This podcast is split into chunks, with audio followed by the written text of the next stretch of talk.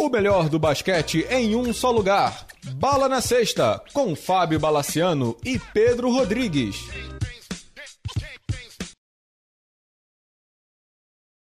Amigos do Bala na Sexta, tudo bem? Começando a primeira edição do podcast Bala na Sexta de 2020. Pedro Rodrigues do Rosário, era para ser uma edição de festa, né, com fogos de artifício, mas essa é uma edição histórica e uma edição de reverência, né? Ao David Stern, comissário-geral que, que faleceu nesse dia 1 de janeiro de 2020, dia que a gente inclusive está gravando. Primeiro te desejar feliz 2020, mas não era assim que a gente queria começar, né, Pedro?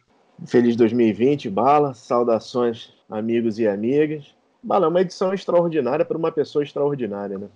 Exato. Antes da gente começar o programa, só fazer aquele jabazinho. Para quem quiser se tornar assinante do podcast do, do, do Bala na Sexta, apoia.se barra Bala na Sexta. Quem quiser entrar no grupo do Telegram para receber informações, bater papo durante os jogos e tudo, t.me barra Bala na Sexta no Telegram. Quem quiser entrar lá, o grupo já tem mais de 500 pessoas. Papo de alto nível durante os jogos, informação o dia inteiro. É, mas vamos nessa, Pedro. A gente separou alguns, digamos assim, alguns itens para falar do David Stern, que faleceu aos 77 anos, vítima de uma hemorragia no cérebro. Ele já estava mal, já tinha duas semanas, né, Pedro? Estava mal de, há duas semanas, estava almoçando com a família, estava tendo uma refeição com a família, teve o, o, problema, foi internado. A gente começou a receber notícias via redes sociais dos, do, do hoje, do pessoal, os que cobrem a NBA, dizendo que a família já tinha sido chamada, que era eminente o falecimento, né? E veio ocorrer hoje, no meio da tarde aqui no Brasil. Hoje é dia 1 de janeiro. Infelizmente, o comissário faleceu. Vamos começar a contar um pouquinho da história do David Stern, que vale a pena ser muito contado. Esse podcast vai ser. A gente vai ter que se segurar aqui, né, Pedro, para a gente não ficar três horas falando sobre o, sobre o David Stern, né? Ele é, ele é nascido e criado em Nova York, né? Ele é nascido de uma família judaica, né? Ele é filho de, de um típico judeu nova-iorquino que era dono de uma delicatessen, né? É, ele se formou na faculdade de Direito e o primeiro emprego dele no escritório de advocacia de, de Nova York, ali da, da, da ilha né, de, de Manhattan, foi defendendo um caso de, de, um jogador contra a NBA, do Oscar Robertson. Que mais para frente, esse, digamos assim, esse caso, esse case de sucesso, é, foi o preâmbulo da Free Agency que a gente conhece hoje. Então, o David Stern, desde a década de 70, ele já estava lá, já estava na, na, na, NBA. Esse, esse, caso do. Tem até um, uma reportagem conhecida do New York Times, se vocês buscarem no Google, vocês conhecem, vocês encontram, que era Robertson versus the, versus the NBA, né? É, Oscar Robertson contra a liga. E o David Stern aparece como um dos advogados que estava defendendo a NBA em 1966. É, ele era de um escritório de advocacia famoso, depois ele foi trabalhar na NBA. Em 78, ele passou a ser vice-presidente de basquete embaixo né, da gestão do Larry O'Brien, esse que dá o nome ao troféu hoje em dia. Né? Larry O'Brien foi, foi comissário da NBA, o David Stern era o vice-presidente de basquete, até que em 1984 ele assume por uma gestão de, de quase 30 anos. Né? É, o maior, foi... é o maior tempo que um superou o comissário da NFL como comissário que ficou mais tempo numa, numa liga americana. Exato. E aí, Pedro, conta pra galera assim, como é que era a NBA quando o David Stern entrou lá? Era tranquilo o negócio ou não? Não, é interessante você começar falando desse caso do Oscar Robertson, porque na verdade o David Stern é chamado pelo próprio comissário na época, que é o Larry O'Brien, e esse caso aconteceu por conta da fusão da NBA com a ABA, onde a NBA iria absorver o Nuggets, o Pacers, os Spurs e o Nets que na época era é, New York Nets. E a, a Oscar Robertson ele estava processando pelo direito do jogador escolher o time que ele fosse e não que o time que ele possivelmente viesse da NBA, ele já tivesse contrato, ele poderia jogar em qualquer time da NBA. É, a atuação do Stern nesse caso impressionou tanto o Larry O'Brien, não só pelo, pelo juridiquês, digamos assim, mas pela paixão pelo jogo. Não sei se você sabe, mas ele era torcedor do Knicks, cara. Exato, ele disse que os jogos eram ruins, mas que ele gostava de ver. Né? É, é impressionou tanto ele que ele foi chamado. Mas na época era bom ver o Knicks, né, Pedro? É, na época era muito melhor ver o Knicks ele foi chamado para trabalhar dentro da NBA. Né? A, NBA, quando entrou a NBA, era, era, era, uma liga razoavelmente organizada em comparação ao cenário da NBA, mas é, mesmo assim era um caos. Né? Tem aquela famosa matéria do LA Times dizendo que quase 40% dos jogadores já tinham experimentado ou faziam uso de cocaína, brigas LSD. LSD, problema de divulgação do campeonato, a liga é, era tido muito como uma liga marginal ainda. É, então, o David Stern foi um cara que tinha visões que a NBA não é uma liga de esportes, é uma liga de entretenimento. Uhum. Então, ele, quando assume em 84, ele começa a criar dispositivos, criar campanhas que vão culminar na NBA moderna no que, que a gente tem hoje, né, cara? Esse começo do David Stern, ainda como vice-presidente de basquete ali com o Larry O'Brien, a primeira coisa que ele cria na NBA, essa questão que você falou da cocaína, de, de LSD e tudo, a primeira coisa que ele cria na NBA é o, o antidroga, né? Teste de é, droga. E, e, e, o, tinha... e, o, cap, né, Pedro? E o cap, porque não tinha, não tinha salary cap. Na época, o salary cap, vocês vão rir, né? Em 1982 foi o primeiro salary cap que teve na NBA. 3,6 milhões era a folha salarial. Né? Até o Charles Barkley deu uma declaração. Pois, ah, o salário médio da NBA hoje é 9 milhões, 7 milhões de dólares, sei lá exatamente quanto é. Que no primeiro contrato dele, ele ganhou 250 mil dólares né? 30 e poucos anos atrás. Era uma liga que não pagava muito, porque não tinha exposição nenhuma. Nenhuma, zero. nenhuma, nenhuma, zero. E, e, as visões do David Stern, na verdade, foi fazer, não que a NBA se tornasse um campeonato melhor, mas que ela conseguisse superar os campeonatos que existiam nos Estados Unidos, NFL e, e, e beisebol, notadamente, e que depois fizesse a expansão internacional, porque, como David Stern sempre disse, o basquete é o único esporte dentre os esportes americanos que é jogado mundialmente. Então, o futebol americano dá essas patinadas até hoje, porque a liga é muito curta, né? tem quatro meses de duração, poucos jogos, 16, 17 jogos exatamente, eu não sei, e ninguém joga futebol americano no mundo. né? Você tem uma liga que é ah, no Canadá e se, se tanto. Basquete é um esporte que mundialmente é jogado. Então não é só assistir, as pessoas assistem, jogam, e quem é bom ainda joga na NBA depois disso. Então ele tinha essa visão muito clara em 1980, cara. Daqui a pouco a gente vai falar sobre isso. Então quando ele, quando ele assume, né, Pedro, ele tem muito claro que, foi o que você falou aí, não era simplesmente você se tornar uma liga de esporte. Era você se vender como produto, né, cara? E, e Bala, o importante também é que ele entendeu que ele precisava primeiro ganhar, ganhar em casa. Ele lista todos os problemas da NBA,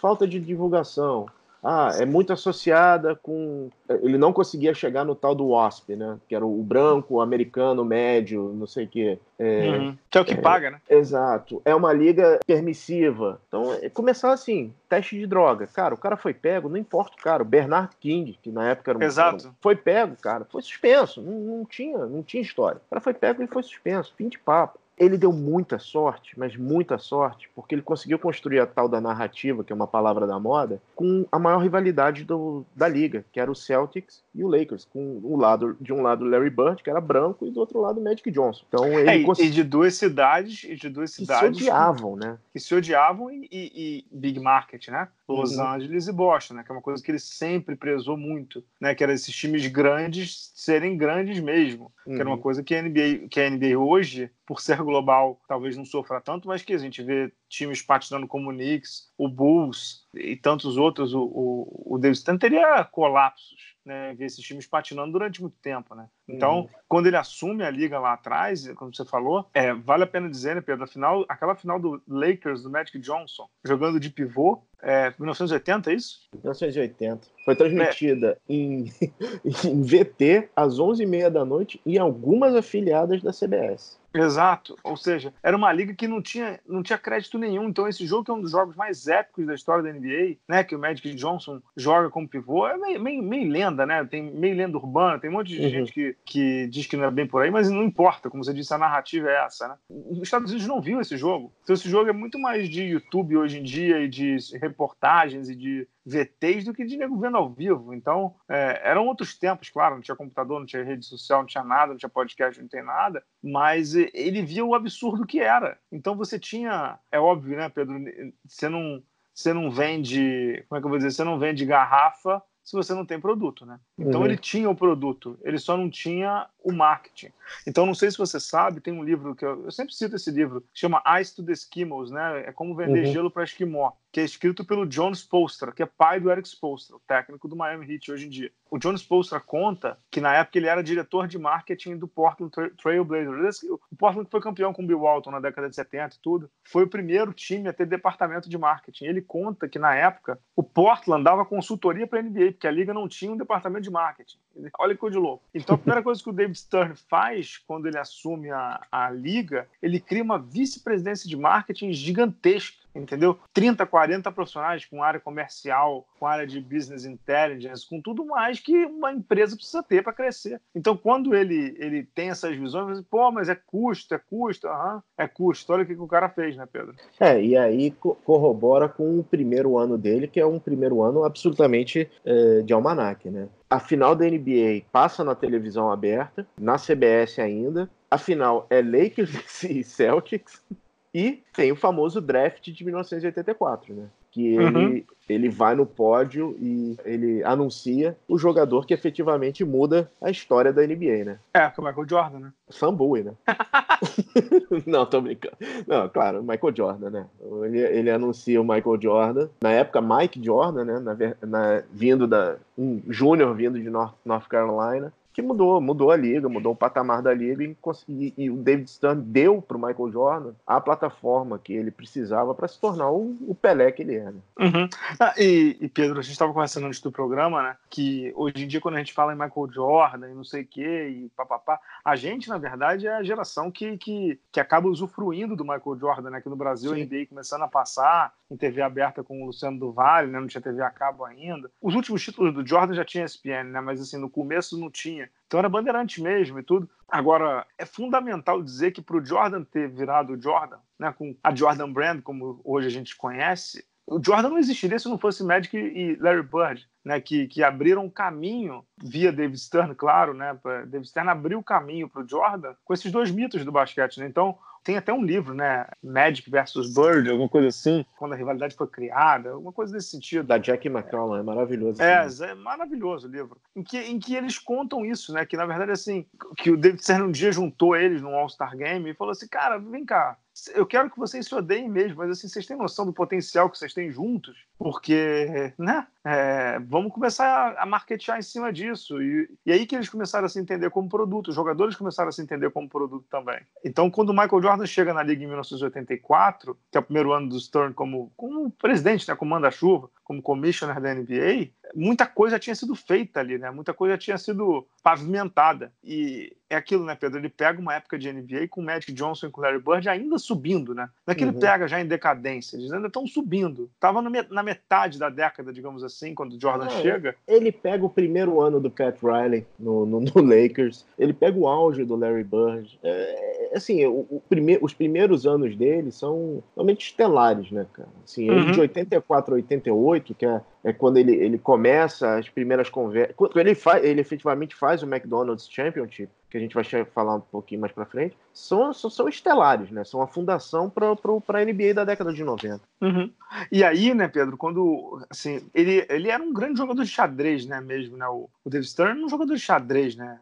O, o cara fazia devia ter, ter coisa de planejamento no, no, no mictório do escritório dele, né? Porque ele era muito organizado, né? E quando ele percebe que a NBA já era um produto bom, com produtos, né, jogadores bons, com marcas sólidas e com coisas para vender, ele começa a internacionalizar o, o, o basquete. Então, tem, tem uma história que a gente leu no, no, no World, conta aí da Argentina, que é sensacional. Não precisa nem falar para o pessoal que, que acompanha o podcast, mas todo mundo já viu o NBA Action. O NBA Action era um programa que ele, que ele, ele vendia os direitos durante o, o, a temporada inteira. Ele vendeu, na matéria do World, ele comenta para a televisão argentina. Mas eu acho, acredito que deve, deve ter acontecido a mesma coisa aqui para gente, porque acontecia na Band. Ele vendeu por 2 mil dólares, entendeu? Ele praticamente uhum. deu os highlights da liga para as pessoas conhecerem os nomes Bird, Magic, Worthy, Karim, é, McHale, todos aqueles grandes jogadores da década de 80, ele, ele deu os highlights. E Bala, eu fico impressionado como ele é um cara ligado em tecnologia da época.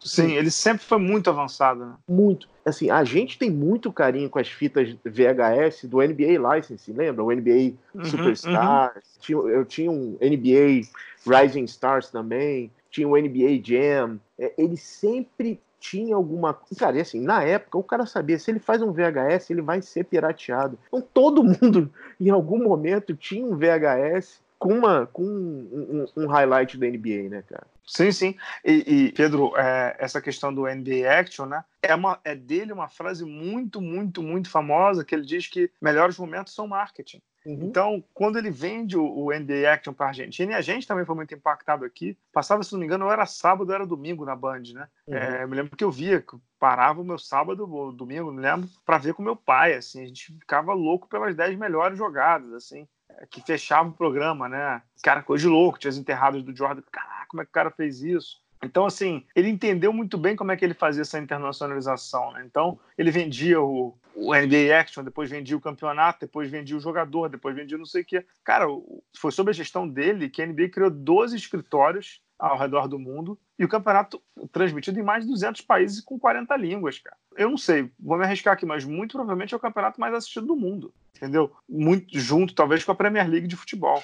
Uhum. Mas isso é obra da cabeça dele, né? Não, e, e, ele sabia que o futuro estava tava fora, né? O McDonald's Championship. É engraçado que ele, ele primeiro traz a marca, é, ele traz o campeonato para dentro de casa, ele faz um Para a galera que não sabe o que é, explica o que é o McDonald's Championship.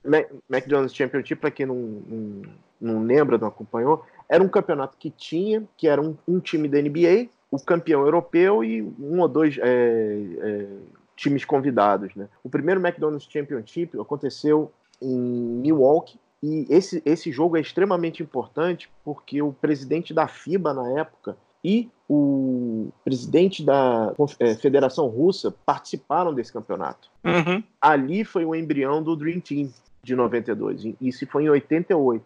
Em 89, o McDonald's Championship foi para Madrid com o Celtics. E a NBA se surpreende muito com como as pessoas conheciam o Larry Bird. O Larry Bird mesmo já falou sobre isso, né? É ele, o, o, rei da, o futuro rei da Espanha, que é atualmente rei, ele quis conhecer o Larry Bird e foi uma surpresa para a NBA. Eles não tinham, não tinham noção do tamanho. Foi ali que eles viram, cara. E foi um jogo já duríssimo, né? Ou seja, a NBA estava vendo que aquele lance de tipo assim, o mundo inteiro joga basquete é real. E é, é no momento que começa a entrar na liga o Petrovic, o Sarunas Martelones, o Vrankovic no, no, no Celtics é o começo da, dessa NBA que a gente está vendo hoje, né? Exato, exato. É, ele, ele, ele conseguiu ver muito rápido, e de, de novo, hein, pessoal, numa época que não tinha rede social, não tinha NBA League Pass, não tinha internet, não tinha nada. Ele viu que para ele conseguir pagar mais pelos jogadores, o produto, ele viu que o mercado americano era muito atraente, muito bacana, muito lindo, mas era pequeno para o tamanho que a NBA poderia ter. E ele começou a expandir, né? É, é isso, Bala. E outra coisa que eu acho que a, a, gente não entende aqui, ele sabe que ele nunca vai conseguir bater o beisebol e o, o futebol americano. Dentro ele, de casa dentro de casa. É o, o, o beisebol é o American sport, não tem jeito. E o futebol é, é, é o futebol. É o jogo então, do assim, povo, né? É o jogo do povo. Então, assim, ele sabe o espaço dele e ele vai correr atrás do, do dinheiro que está à volta disso aí. Essa visão dele, ele, ele, sabia que ele não ia conseguir bater o beisebol. Sabia, não, não tinha como bater o beisebol. Então ele foi cirúrgico nisso. É, e aí, aí ele começou a crescer, né, Pedro? E aí uhum. tem, seguindo aí a pauta, né? a gente tem um, um fator que faz com que essa, esse, essa globalização do jogo atinja níveis que acho que nem ele imaginava, né? Nem ele imaginava, que é o Dream Team, né? O primeiro, único e último, né? Uhum. Em 1991 é criado o Dream Team, né? Em 91 é criado o Dream Team a partir de uma diversas reuniões e eu imagino que o caos que, que deva ter sido montar esse time, que você está falando de uma coleção de egos ali completamente absurda. E todo mundo conhece a história que o Jordan disse que não jogaria com as Aya Thomas, apesar do Detroit ser o time campeão da época da NBA, o Dream Team não tem nenhum jogador do Detroit. Mas é o. É, é campeão, o... não, era o time bicampeão, três vezes finalista seguido. Exato. mas você tem um showcase do, dos três maiores jogadores da, da NBA moderna. É o Larry Bird, que estava que ele foi realmente, porque o Magic Johnson insistiu muito, porque ele realmente não tinha mais condição de Não tinha mais condição. Ele já estava aposentado, né? Só, não custa lembrar, né? É. O Magic Aquela... Johnson, Magic Johnson, que estava. É, bom, a gente vai falar um pouquinho da história dele, né? Como o David Stern foi importante. E o Michael Jordan, né? Eu acho que ali, Bala, ali é, é, é, é a água que tá molhando a semente que ele começou lá atrás, cara. Uhum. Tem, tem, uma famosa, tem, tem vários livros né, que eu li é, que contam muito do, do Dream Team, é da, da Jack McCollum. The Dream Jack Team, McCollum. How Michael, ah. Magic, Larry, Charles. Deixa eu pegar o nome do livro. Esse livro é sensacional. Eu entrevistei, inclusive, o, o Jack pro UOL uma vez. É como o Dream Team mudou o jogo né? Como eles uhum. mudaram uhum. o jogo do basquete para sempre. E lá conta que a primeira conversa do, do David Stern com o Jordan foi no All-Star Game de 91. né? Que teve o pré-olímpico, que o, os Estados Unidos jogou em Portland, né? Não é coincidência que foi em Portland, pelo contrário, sede da Nike, né? Onde uhum. o filho, digamos assim, pródigo, Michael Jordan, né? Tinha um contrato gigantesco. Uhum. Então, quando o David Stern conversa com o Jordan em 1991, como você disse bem aí, a única exigência do Jordan foi: cara, eu jogo, não tem problema nenhum. Eu só não, não quero o, o, o, o, o cara, lá do, o cara lá do Detroit. O resto você pode fazer o que você quiser. Aí o Dave Stern comenta com eles, poxa, inclusive o Magic e, o Bird, com quem você tem rivalidade. Não, não, mas esses caras são gente boa, assim.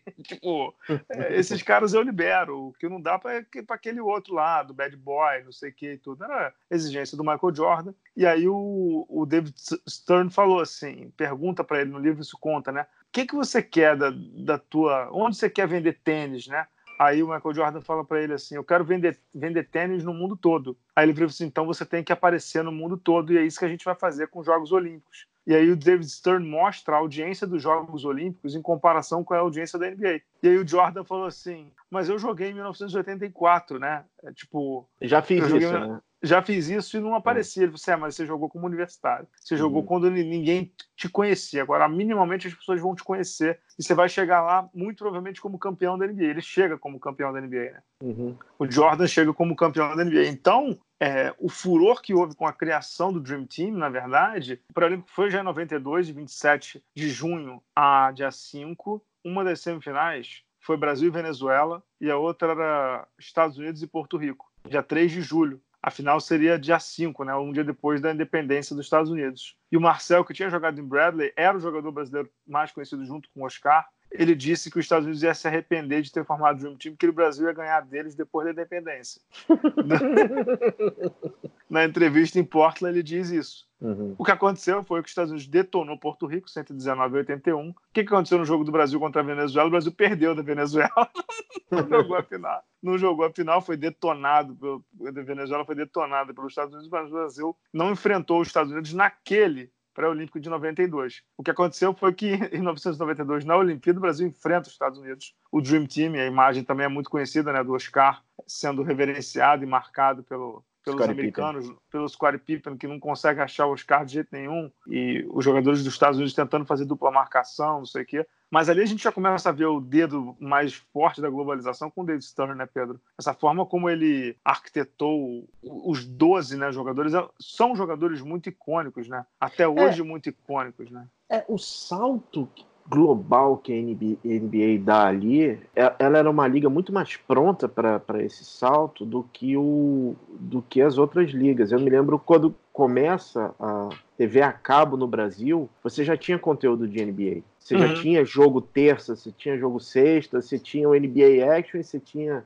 um, um outro da NBA, um outro programa da, da na ESPN era NBA, eu não vou, eu não vou lembrar agora, NBA Today, era, eu, não lembro, eu não vou me lembrar agora, mas a NBA uhum. já tinha esse, esse material todo pronto, era muito mais pronto que o beisebol e, muito, eh, e o futebol americano, e também muito mais relacionável, né, cara? Uhum. O basquete é muito mais relacionável que, que, do que qualquer outro esporte americano. Né? E, e, Pedro, essa questão do, do Dream Team, né? Quando a NBA começa a fazer a expansão, você falou assim, ah, os atletas já eram mais conhecidos, mas quando, ele, quando eles jogam em Barcelona, em julho de, de 1992, é, eles também já são mais conhecidos, né? Eles já chegam a Barcelona, os jogadores, as marcas já eram conhecidas, né? Então, o próprio Paul Gasol conta que ele e a família foram ver os jogos, né? Paul Gasol, que é da Catalunha, que é de Barcelona, já sabendo quem eram os caras ali. Posso, então, posso você só... sabia quem era Pat Ewing, quem era Magic Johnson. Acho que o único que não era conhecido era o Christian né? Que era o universitário que foi, né? Ah, o John Stockton também não era muito conhecido, né, cara? É, na época ainda não. É, só fazendo um contexto histórico rapidinho, é, o Dream Team também é criado por conta das derrotas no PAN, que, que os Estados Unidos sofreu para o Brasil, e a derrota na Olimpíada de 88. E quando o, o Dream Team vai, vai jogar a Olimpíada de 92, existia uma desconfiança de como é, é, esses jogadores profissionais iriam se adaptar ao jogo FIBA. FIBA. E botavam muita esperança, assim, existia assim uma, uma como é que eles iam é, defender contra times que tinham, é, por exemplo, a Lituânia do Sabonis, a Croácia do. do Croácia do, do Kukoc. Do, do Kukoc, do, do. Cara, o Dream Team mostrou que, assim, todas as expectativas que as pessoas tinham com o Dream Team foram inteiramente super, é, foram mais que superadas, né? Era, o Dream Team acabou virando sinônimo de time imbatível. E, e era, e era, né? Exato. E, e, tem várias passagens nesse livro do, que eu citei, né, sobre o Dream Team, que é os jogadores, eles, os Estados Unidos fez uma pré-temporada, digamos assim, uma preparação em Mônaco, né? Então uhum. é, tem até aquele coletivo que é o mais conhecido, né? O melhor jogo que o, que o, mundo todo não viu, que era o coletivo do time do Jordan contra o time do Magic Johnson e tudo mais, não sei o quê. Mas que quando os jogadores chegam a Barcelona, eles não ficam na Vila Olímpica, eles ficam num hotel, que os jogadores se impressionam muito, porque eles falam assim, caraca, eu sou conhecido aqui, né? Esses caras me conhecem, estão na porta do hotel. Até o Chuck Daly, que é o técnico dos Estados Unidos, ele conta no livro que ele em vários momentos ele pedia, assim, principalmente nos dias de jogos, para sair por trás do hotel, porque ele falou assim, eu não vou conseguir sair para o jogo. Os meus jogadores não vão conseguir entrar no ônibus, então ele pedia para sair por trás e tudo mais. E o, o, o jogador disse: Caraca, eu sou conhecido aqui, o nego aqui me conhece mais do que nos Estados Unidos. Então, tem uma frase famosa do Larry Bird que ele conta nesse livro, que ele diz que quando ele, o Larry Bird conseguia ir ao supermercado, né?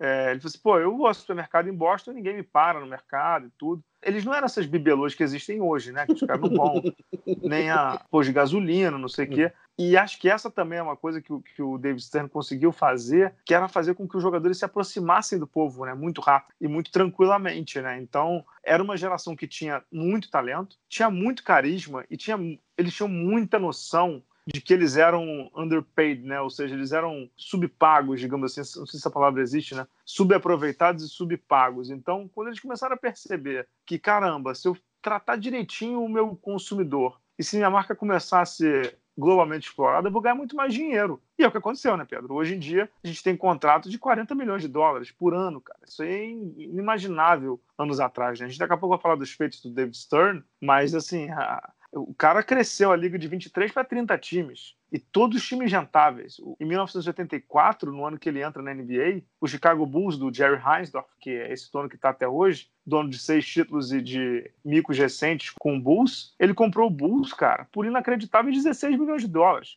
o teu amigo, como é o nome dele? O Balmer.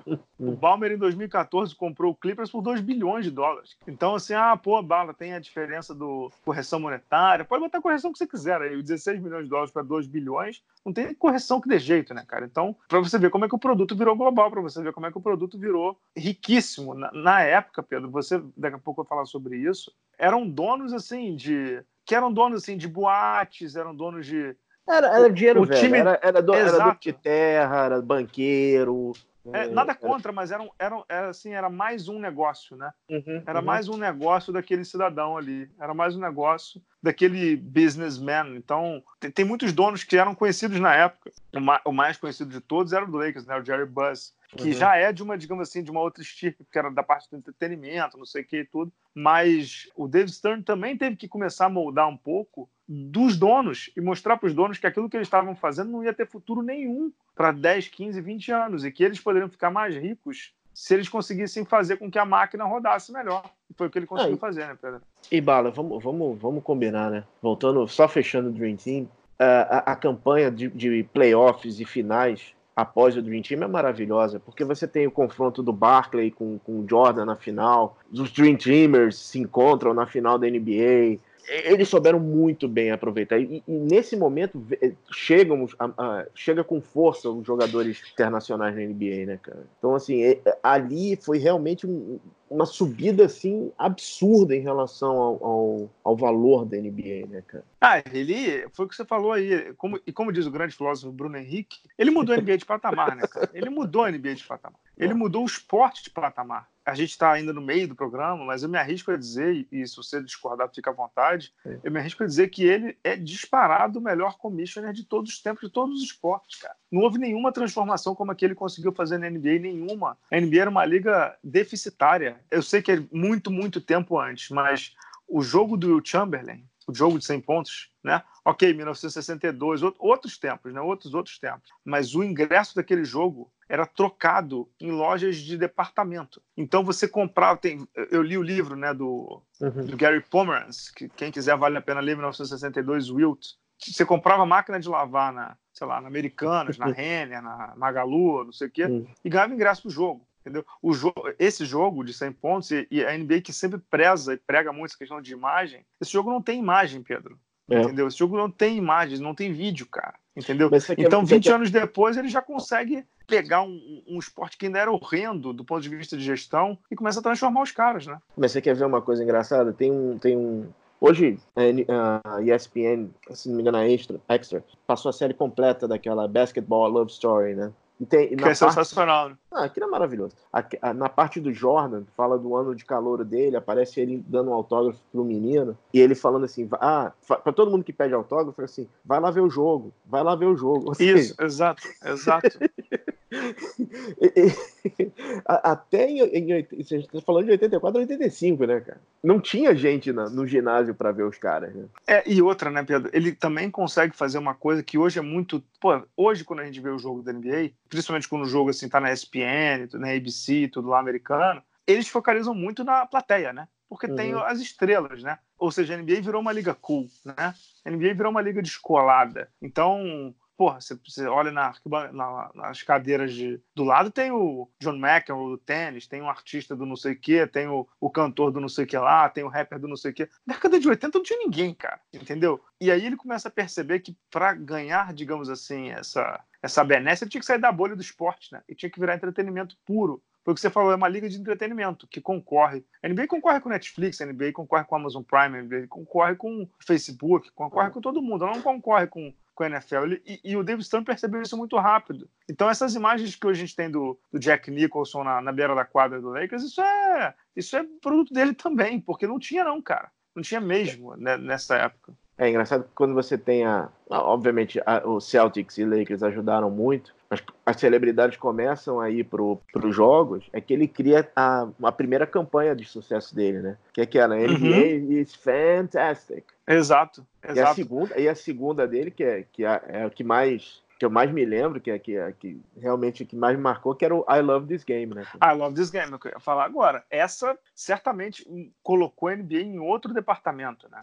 Colocou a NBA em outro departamento e ele também começa a usar, Pedro, muitos dos, dos caras que eram, digamos assim, amigos das estrelas, né? Então uhum. ele fez muita campanha com o Spike Lee, entendeu? Ele fez muita campanha com um cantor que era amigo de não sei o quê. Então isso ajuda muito, né, Pedro? Ajudou muito, né? É, ajudava também que o Knicks era bom. é verdade. Mas enfim. É verdade. O, outros tempos, né? Outros tempos, outros tempos. Em relação a, a, a, essa expansão da década de 90, lembrando que a NBA adquire quatro franquias de expansão no começo da década de, de 90, final de 80. Tem o Miami Heat, uma franquia que é até campeã. O Magic, que é a expansão para a Flórida, que é, era um lugar que era dado como impossível ter é, basquete profissional que era um lugar de, de futebol americano. Charlotte, e esse foi um, um, voto dele, né, cara? Ele que dele. deu o veredito final para ter sede lá, cara, ter, ter time é. lá, né?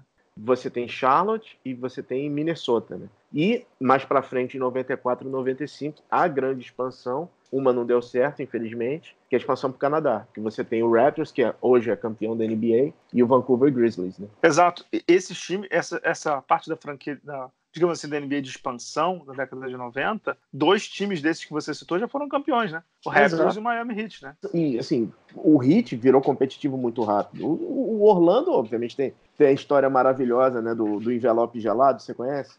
Não, não conheço. A história é famosíssima, né? O Orlando ganha a bolinha número um no, no draft, na loteria, e consegue o Shaquille, né? Shaquille O'Neal, não sei o que e tal. E uhum. aí, no ano seguinte... é, ele, o Orlando ganha de novo o draft. É mesmo? É, pô, pegou o Penny Hardaway, cara. Ah, é verdade, no ano seguinte. No, achei que era que mais a, tempo. A bolinha tava com. A bolinha do, do, do, do Magic tava com o peso diferente. Uhum. É, imagino. Você sabe é, que a maior, uma das maiores polêmicas do David Stern hum. é sobre essa questão do, do, do, draft de 85, que é o do draft do, do Patrick Ewing com o Knicks, né? Uhum. Essa daí ele até hoje não respondeu, né? Que o Knicks é, conseguiu é, o, o, primeiro pick, né? Para pegar o Pat Ewing, que era já ídolo local ali de Georgetown, né? É, tem essa polêmica, tem a, aquele, aqueles famosos jogos em Sacramento, né? É, aquela série com o Lakers, também que ele não, não responde, eu acho que também não tinha que responder na época. Ele tem o seu, a gente vai falar um pouquinho mais lá para mais pro final em relação a essas questões nebulosas. polêmicas, né? Mas eh, vamos voltar um pouquinho antes do Dream Team. A gente tem um, um, um, outro grande momento da NBA, que a NBA atraiu uma atenção muito grande e ele foi realmente um maestro na, na não sei, não, não, sei se na época existia departamento de crise, mas eu imagino que deva ser um, um case estudado. Devia ser ele, né? É, e durante a, pré-temporada ainda de 91, o Magic Johnson anuncia que ele é portador do vírus HIV. Uhum. isso é feito durante uma coletiva, e uma das pessoas que está na coletiva é o próprio David Stern. Do lado dele. Então ele, ele entende o papel da NBA na educação sobre a conscientização da doença. E ele é, tenta... é mais do que isso. É, é, mais do que isso. Desde sempre, com o David Stern, a NBA sempre foi progressista, né? Uhum, do ponto de vista de. E, e, hoje a gente vê isso com causas LGBT, daqui a pouco a gente vai falar do WNBA também, né? com causas LGBT, com causas das mulheres, com causas dos latinos.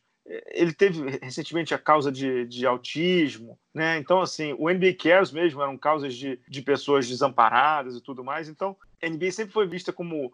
O americano tem muito do, do give it back, né? De devolver uhum. e tudo mais. E, e, uma das grandes críticas que se fazia na época eram que as ligas, né? Principalmente a NFL, que não fazia nada disso que não dava de volta para a sociedade aquilo que eles ganhavam de lucro. Então, o David Stern sempre viu isso como, como uma oportunidade e como uma forma de, cara, o basquete é um jogo de inclusão, é um jogo de diversidade, é um jogo mundial. Não faz sentido nenhum eu ir contra essa corrente. Então, quando aconteceu o lance do Magic, foi mais uma oportunidade dele mostrar ao mundo de quão incrível e progressista a NBA era. E, Pedro, assim, poxa, eu tinha 7 para 8 anos, você é um pouco mais velho que eu. Era uma época que não tinha internet, não tinha nada, não sei o que, não sei o que, não sei o que. A gente daqui a pouco vai falar do Cal Malone nesse embrólio todo. Mas era uma época em que essa questão do, do vírus HIV, você perdia não sei se foi no documentário do Cazuza, que os caras falam assim, pô, perdi um amigo por semana. Né? Então, assim, era uma época de efervescência muito grande com o vírus HIV, né? mas era, sobretudo, uma época de desinformação. Vale, eu, e tinha ele... 17, eu tinha 16 uhum. para 17 anos na época. A, uhum. O pensamento geral era o seguinte: ele vai morrer em seis meses.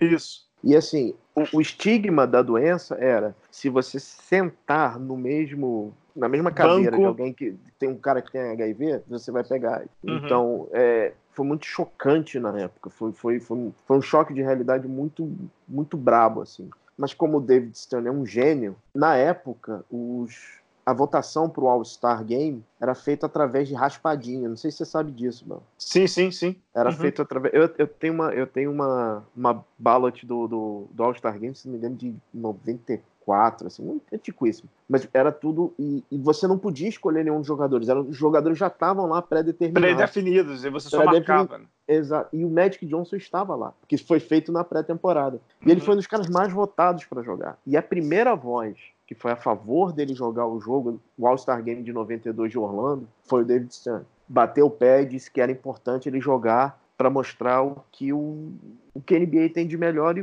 o que é o Magic Johnson, né? E foi nessa época que teve a polêmica grandíssima do Cal Malone, então jogador do Utah Jazz, é, que disse é, que o, o Cal Malone ele é um, um ogro, né? Tem, Vamos, tem... Isso foi um pouquinho depois, Malo.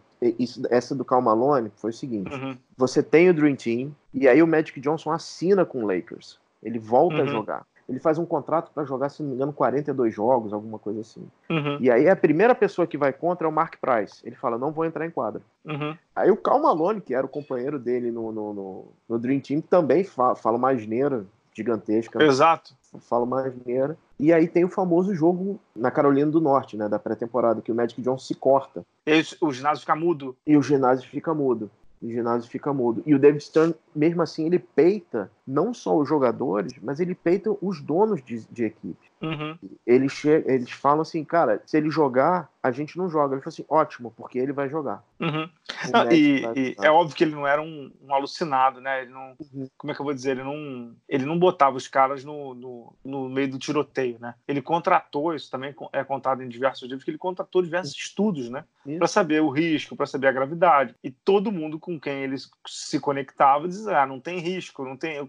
Tá, E pronto, e, e rolou. Então, essa parte da, da, da Liga Progressista é muito também do, do dedo do David Stern, né? Que depois, lá para frente, eu acho que aí tem um pouco a ver também com, com digamos assim, com alguns é, maluquinhos que a NBA acabou criando. Ele começa a dar alguns passos para trás. Daqui a pouco a gente vai Uhum. falar em relação a isso, mas nessa década de 90, até nisso, ele acabou colocando a NBA num outro, num outro patamar, de dar oportunidade para quem tem um vírus, de dar oportunidade para falar sobre a doença. Esse documentário é muito bom, que é o The Announcement, né? É um dos melhores Uhum. documentários do 30 for 30 da ESPN. E tem no, tem no Now da Net, para quem quiser buscar, tem no YouTube legendado e tudo mais. Ele dá muita sorte também, né, Pedro, do Pat Riley ser o técnico não do Lakers do Magic, mas já Do no, Knicks. já no Knicks. Uhum. E o Lakers tinha dúvida se ia colocar o Magic para jogar. Uhum. E aí o Pat Riley chama o, o Magic É. para treinar no Knicks, né? Tipo assim, se os malucos não te quiserem lá, deixa eu, comigo eu aqui. quero, né? eu quero, né? Exato. E aí o Lakers, poxa, se o cara tá querendo, porque alguma coisa tem, né? Então, e a, e a Liga sempre, se- foi o que você falou, né? A Liga sempre se colocou, tipo assim, quem quiser contratar ele, vai colocar e vai botar pra jogar. E foi o que aconteceu, né? O escritório da, da NBA é conhecido por ter bastante, que, que chamam agora de diversidade, né? Tem é, uma presença feminina muito forte, você tem, obviamente, a NBA é uma liga de predominância de pessoas negras, então tem diversas pessoas de diversas etnias trabalhando. Antes disso virar moda, ele já fazia isso, né? Uhum. E Ampassan, mas vale citar, foi o David Stern também que colocou a WNBA no mapa, né? Ele que criou a WNBA, né, Pedro? Isso aí. Ele adota o basquete feminino para a Olimpíada de, de, de 96. Ele coloca à disposição da USA Basketball, da parte feminina, é, um ano antes da Olimpíada, todas as facilidades possíveis para treinar uma equipe, que é aquela equipe fantástica que ganha medalha de ouro, inclusive sobre, o, sobre a gente, né, sobre o Brasil.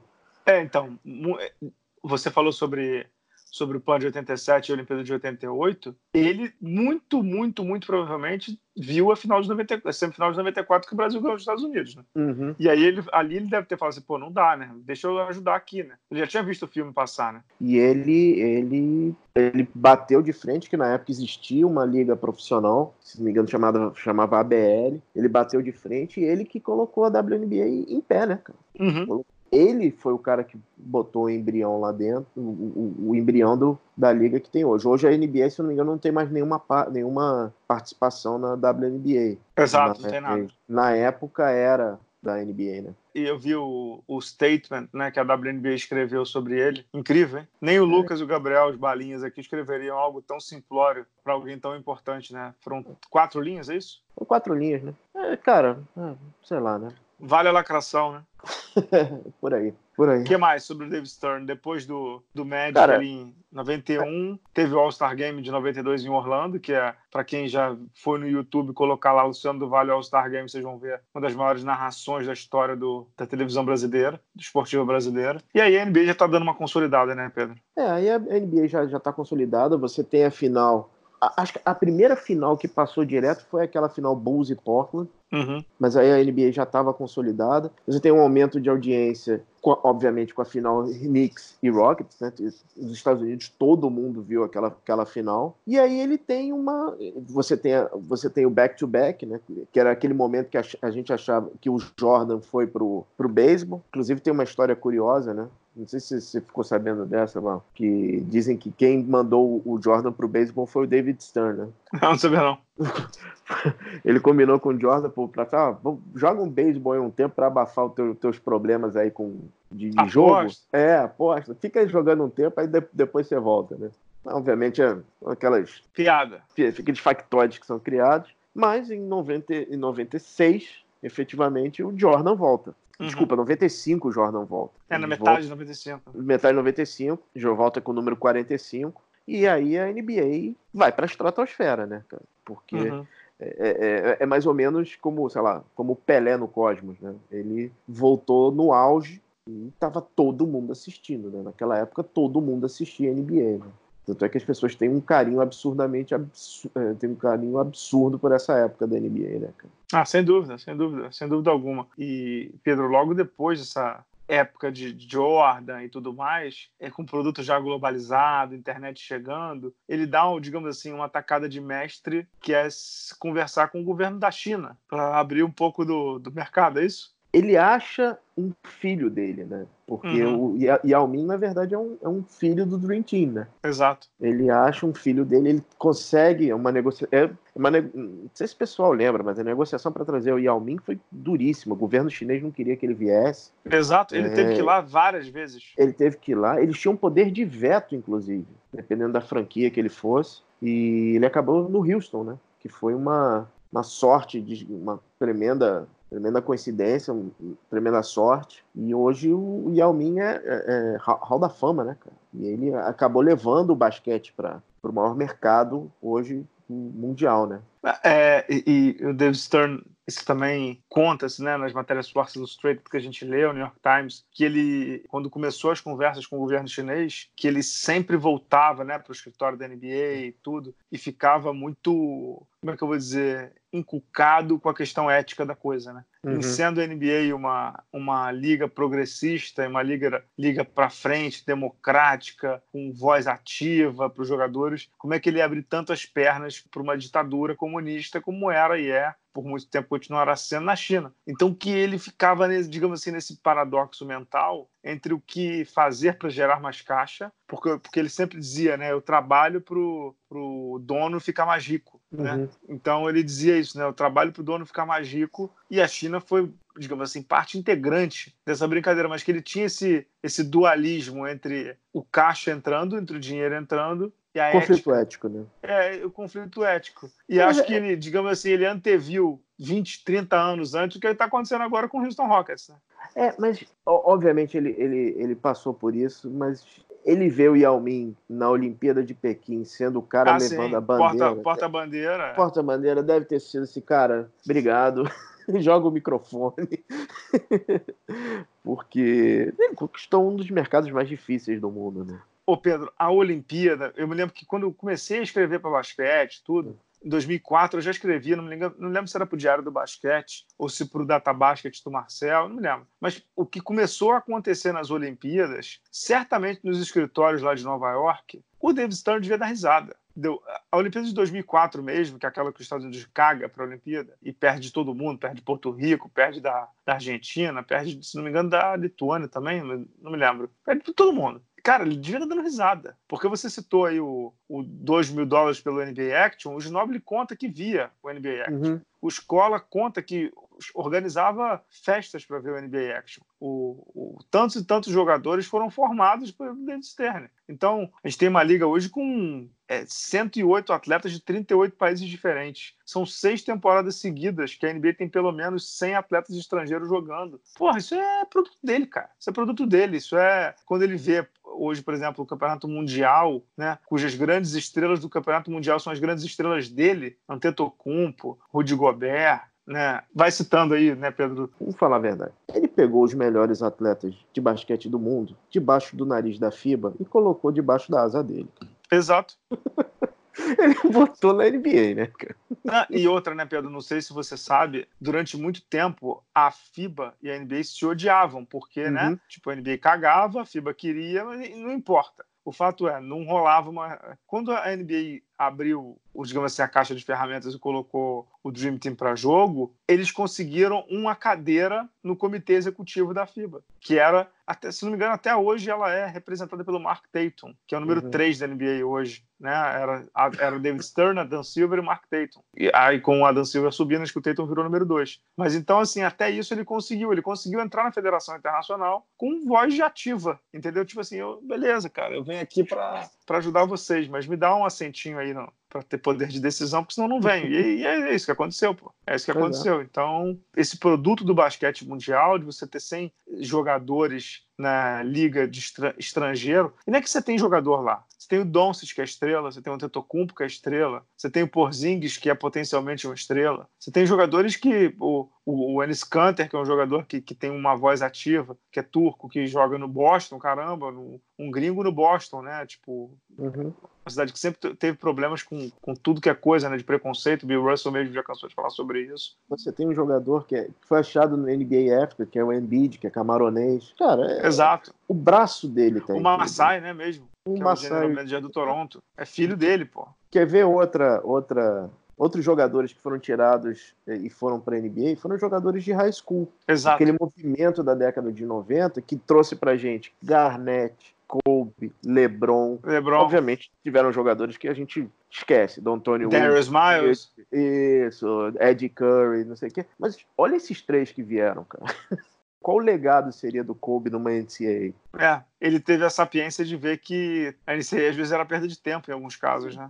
Isso, isso. E o que é legal, Bala, assim, é que todos esses movimentos dele, você tem uma ação seguinte. Quando os high schoolers começam a não dar certo na NBA, E fazer Ele- um monte de besteira, né? Fazer um monte de Ele- besteira. ele cria D-League, cara, em 2002. Porque antes você tinha CBA, que era a Continental Basketball Association, que era uma liga mais profissional, assim, mas era realmente um basquete menor. Ele cria a Liga de Desenvolvimento em 2002, por conta desse movimento dos high schoolers, né? Que hoje D-League tem até patrocinador, né, cara? Uhum.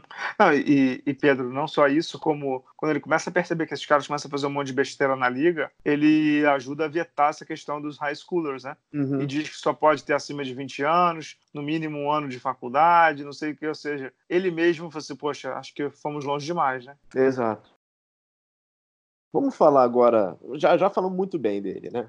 Tem que dar uma apertadinha, né, Bala? Tem que. Nem todo mundo é, é bonzinho, né? Não, ele tá longe de ser santo. Ele era o micromanager, né? Assim como era o Steve Jobs, ele era um cara. Ele se preocupava com os mínimos, absolutamente mínimos detalhes. Você tem histórias de Mas super homé- centralizador? Super esporros homéricos. Você tem soco na mesa e assim não importa quem você fosse. Jogador, dono, general manager. Acho que a relação com a imprensa dele era, era boa, assim. Uhum. Mas ele, ele era conhecido por um temperamento explosivo, né, cara? o, como é o nome dele? O Mark Cuban, Hum. o dono do Dallas Mavericks, conta que várias vezes as ligações terminavam com o David Stern soltando palavrões, gritando e desligando o telefone na cara do Cuban.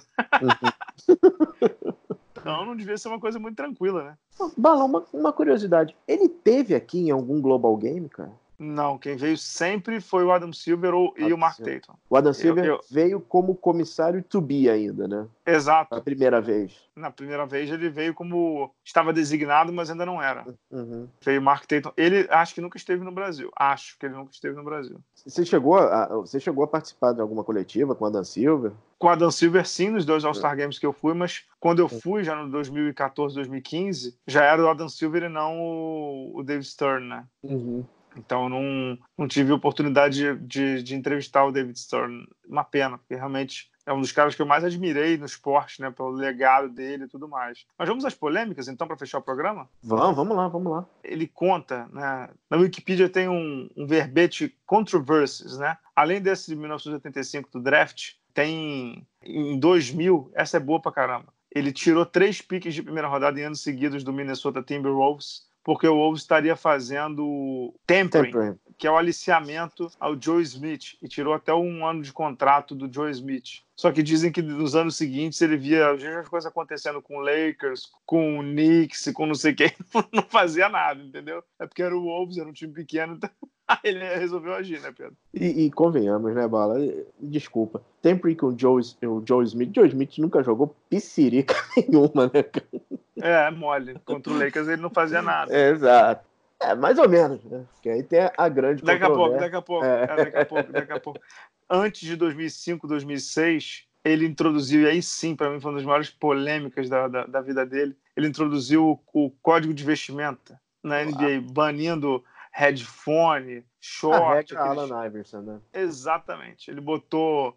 Assim, ele estava vendo na cabeça dele a NBA voltar para aquela NBA do playground da década de 70, né? E ele, como você falou aí, ele tinha pesquisas e tinha relatórios que mostravam a ele que o público da NBA, na verdade, que consumia basquete, era o, o americano Nossa. médio, né? É. é, o americano médio, né? Então ele não teve muito medo em, em, botar o dress code lá. E aí o Iverson ficou louco, né? Ele tinha muito medo de acontecer o que aconteceu no, com a NCAA no começo da década de 90. Um uhum. time de Michigan, entendeu? O time de Michigan, de UNLV, que era o time dos Só maluco, né? É, time de gangs, né, não sei o que e tal. Então, é, realmente. É, essa NBA do hip hop era uma coisa que ele sempre, sempre, sempre, sempre bateu. Tentou sempre se distanciar, né? É, ele é. sempre tentou se distanciar. Era uma coisa que, sim, ele sempre tentou se distanciar. Bom, o rapper favorito dele era o Fresh Prince, né? DJ. é Exato. Smith, né? ah, e aí quando ele implantou esse dress code, o Iverson ficou alucinado, né? Alucinado, né? Não, e era só terno, lembra? Exato. Até para jogador que não podia entrar no jogo, né? É. Ou seja, você tá sentado ali no, no banco, tem que estar tá arrumado mesmo, tem que estar tá é, arrumado. Era terninho, não era terninho qualquer. Esses terninhos que tem hoje aí, que o Westbrook usa, era terno, terno mesmo. Exato. Era terno Exato. raiz, cara, da, da companhia do terno. Exato, não, era, era incrível. Ele, ele não durou muito tempo, né? Porque os jogadores ficaram alucinados, né? Alucinados. Né? Vamos falar sério, né, Bal? Quando o Iverson perdeu a popularidade, ele relaxou. Uhum. Porque ele tinha uhum. medo que o Iverson virasse a cara da liga. Ele tinha muito uhum. medo disso. Quando ele foi pra final, foi legal, não sei o quê. Mas se o Philadelphia ganha aquela final, ia ser, ia ser... era o caos pro David Stern. Caos, porque era o Davi ganhando. Era a história perfeita. Era o Davi ganhando do Golias e, e, a cara da liga virou o Alan, Alan Iverson. E Alan Iverson, assim, era um jogador mas era completamente maluco, né, cara? Falando em completamente maluco, né? É. Você quer falar da maior polêmica? Não, eu acho que tem, antes da maior polêmica, tem o Bro, né? Que é a briga. Exato. Do... É, falando em maluco, Ron Artest. É, pensei que era do, do Chris Paul. é, é, o, em 2004, né? Foi o, o jogo entre Indiana Pacers e Detroit Pistons. O, Dave, o David Stern conta que esse foi o dia mais difícil da vida profissional dele. Que foi quando teve a, a pancadaria, né? Que o, o Ron Artest invadiu a arquibancada para bater em torcedor, não sei o que e tal, que é justamente o que a gente viu recentemente com a Zaya Thomas, é, uhum. e, e, ele foi suspenso, pouco suspenso, porque o cara não pode invadir a arquibancada para falar com o torcedor, e a NBA ficou desesperada de ele bater no torcedor, como aconteceu com o Ron Artest e tal, e ele teve muito peito, né, Pedro, de suspender o Ron Artest a temporada inteira sem salário de um Indiana que era favoritaço ao título, né? É. é. mas ele tinha que fazer, né, cara? Ele tinha, tinha que... claro. Porque assim como ele tinha muito medo do Iverson, naquela época ele não tinha o Jordan. Ele não tinha uhum. a, a joia da rainha. Os Dream Teamers já estavam velhinhos.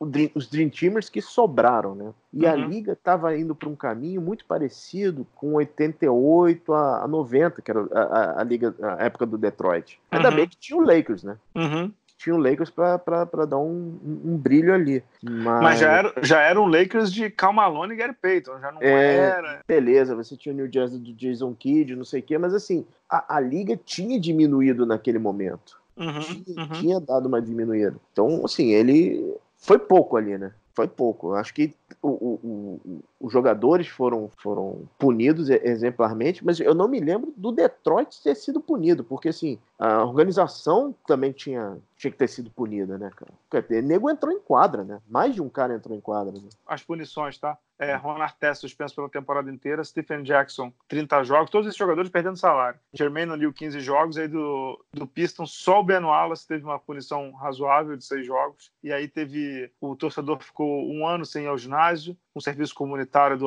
do, do Artest, teve que fazer eh, trabalho psicológico e tudo mais, entendeu? Não deu certo, né? Pelo visto, não.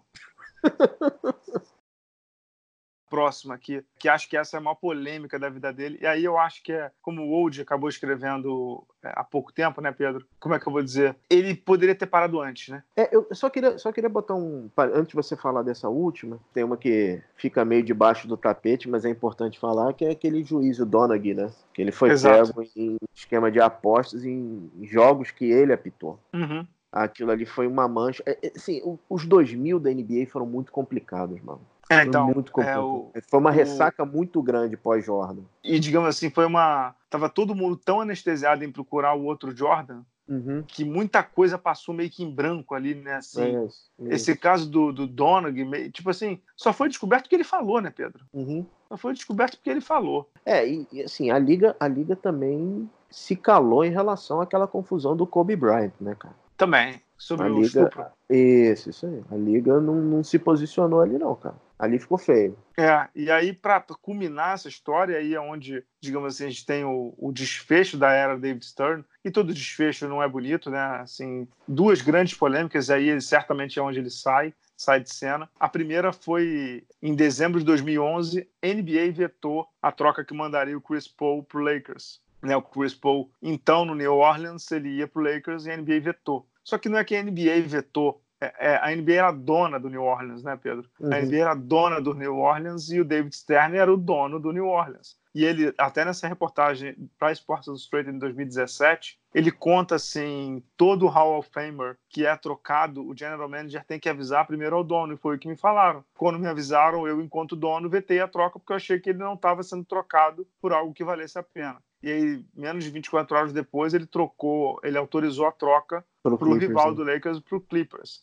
E ele usou até uma. É meme, né? Hoje em dia é meme que chama, né? Uhum. Virou até meme aquela frase dele, né? O Basketball Reasons, né? Uhum. Que é quando ele diz que ele não trocou o, o Chris Paul pro Lakers por Basketball Reasons. Mas fico, pegou mal, né, Pedro? Ah, pegou muito mal. Esse final dele é muito complicado, né, cara? 2011 foi quando teve aquele lockout, uhum. que tem aquela história que ele entra no vestiário do... Do, do All-Star Game. Do All-Star Game, dá uma boa porrada no, no, no, no quadro uhum. negro e diz o seguinte: eu sei que vocês estão tá, armando, mas não, não vai rolar. Eu já joguei muito corpo,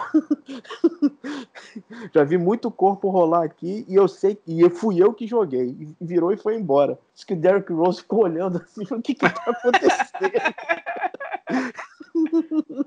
É, o, e aí, para culminar essa história, né? Só para deixar claro essa história do, do, do, Chris Paul, né? O problema, na verdade, não era, não era, ele, ter não era ele ter vetado a troca. É porque ele mesmo conta que o maior, não é defeito, mas o maior erro da NBA nessa época foi ter comprado a franquia de, de New Orleans, Hornets, né, na época, e não ter vendido rápido. Então a NBA ficou quase um ano, um ano e pouco sob gestão do, da NBA. E aí, obviamente, né, um ano é tempo suficiente para dar merda na NBA, deu merda. E aí o nome dele é que ficou na cara do, do na cara da na vitrine, né, Pedro? Não vamos nos alongar muito nisso, sim, mas assim, existia uma relação muito complicada da NBA com, com o dono, que era o George que uhum. já era um cara que já tinha Loucaço. feito bobagem no Hornets, na época uhum. do Charlotte, e depois quando se realocou lá para New Orleans, que ele chegou para a NBA e falou assim, não tem como manter. É, é uma relação meio complicada e nebulosa ali. Eu não podia deixar de falar que existe um lugar só que o nome de David Stern não é venerado, que é Seattle, né?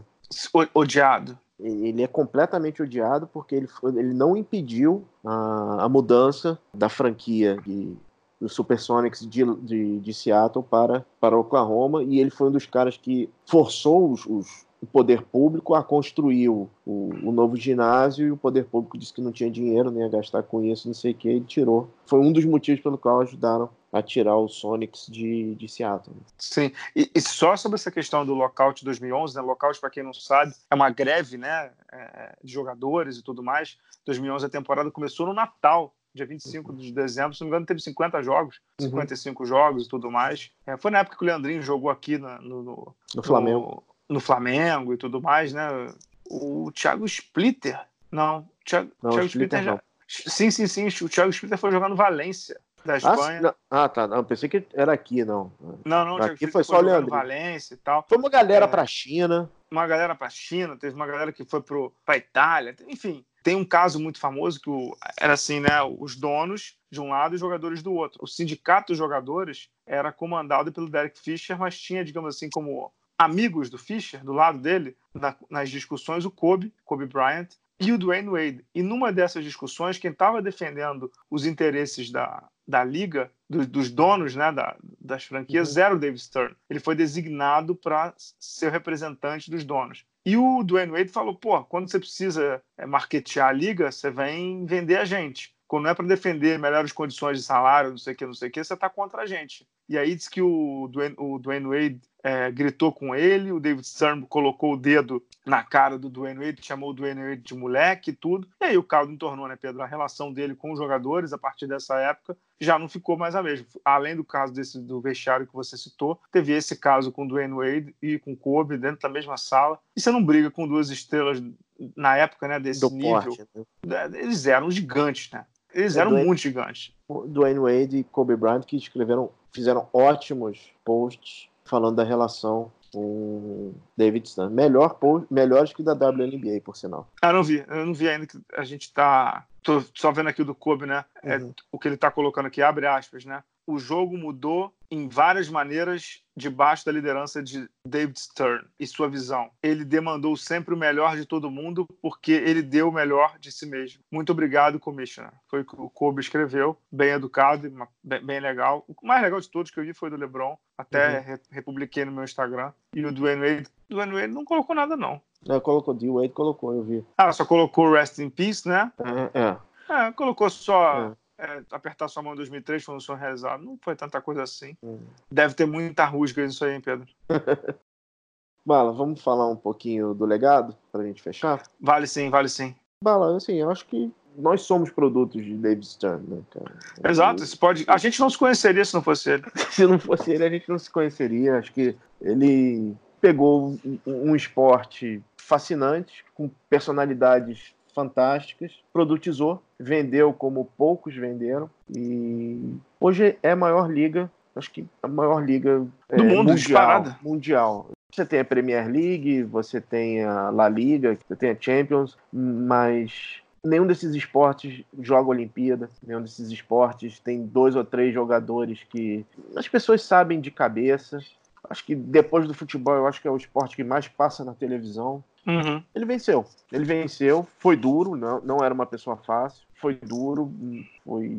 Mas nenhum grande líder é, é, é, é, tranquilo, né, cara? Isso é. Isso aqui, a gente milênio. vive no mundo corporativo, né, cara? Exato. Só, só para é, milênio, acho que tem que, ser, é, tem que viver em Tati Bitati. É, sim. E, de novo, né, Pedro? Não era uma startup, né? Não era uma startup, né, cara?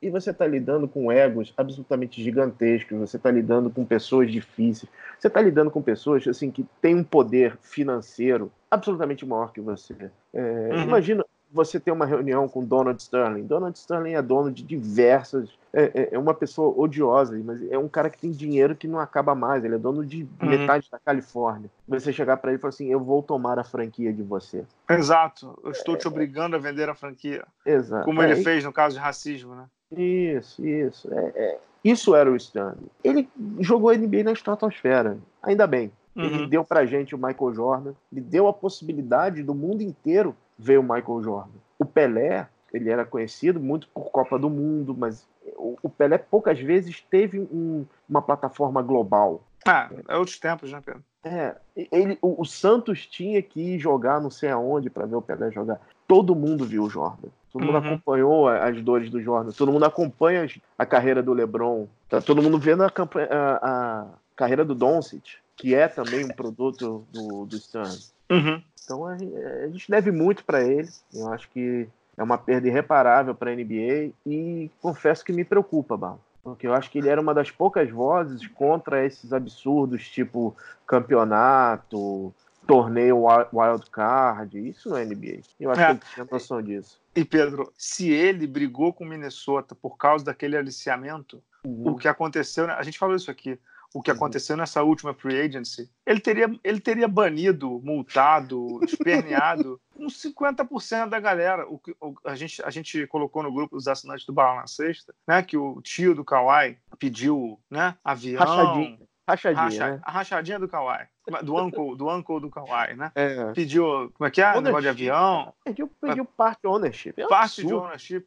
Assim, o David Stern teria tido um colapso uhum. ao ver o que está acontecendo, entendeu? E a Liga está passando pano para esse tipo de coisa. A Liga está pensando em campeonatinho, né, Copa do Brasil, né, Super 8, uhum. sei lá como é que quer chamar, ao passo que tem coisas muito, muito, muito duras que ela deveria, deveria endereçar, né. É, outra coisa foi, por exemplo, esse load management, que hoje está tá, digamos assim, super em voga, eu não estou aqui para dizer nem, nem que sim, nem, nem que não, né? Estou dizendo assim, é um dos motivos que faz a liga diminuir em audiência, é um dos motivos que faz a liga diminuir em venda de ingresso, claramente, né? uhum. né? Você não uhum. sabe quem você vai ver, você não vai comprar com 30 dias de antecedência, porque você não sabe se o LeBron vai jogar pelo Lakers, pô. Você não sabe se você vai comprar, porque você, em vez de você ver o LeBron, você vai ver o Avery Bradley, porra. Você não paga 500 dólares para ver isso aí. Você uhum. paga 500 dólares para ver o LeBron. Você não vai, você, você não vai ver o Bala cantando no, no, no karaokê de Botafogo. Você vai ver o Frank Sinatra no Madison Square Garden, né? Uhum. Isso, isso você paga.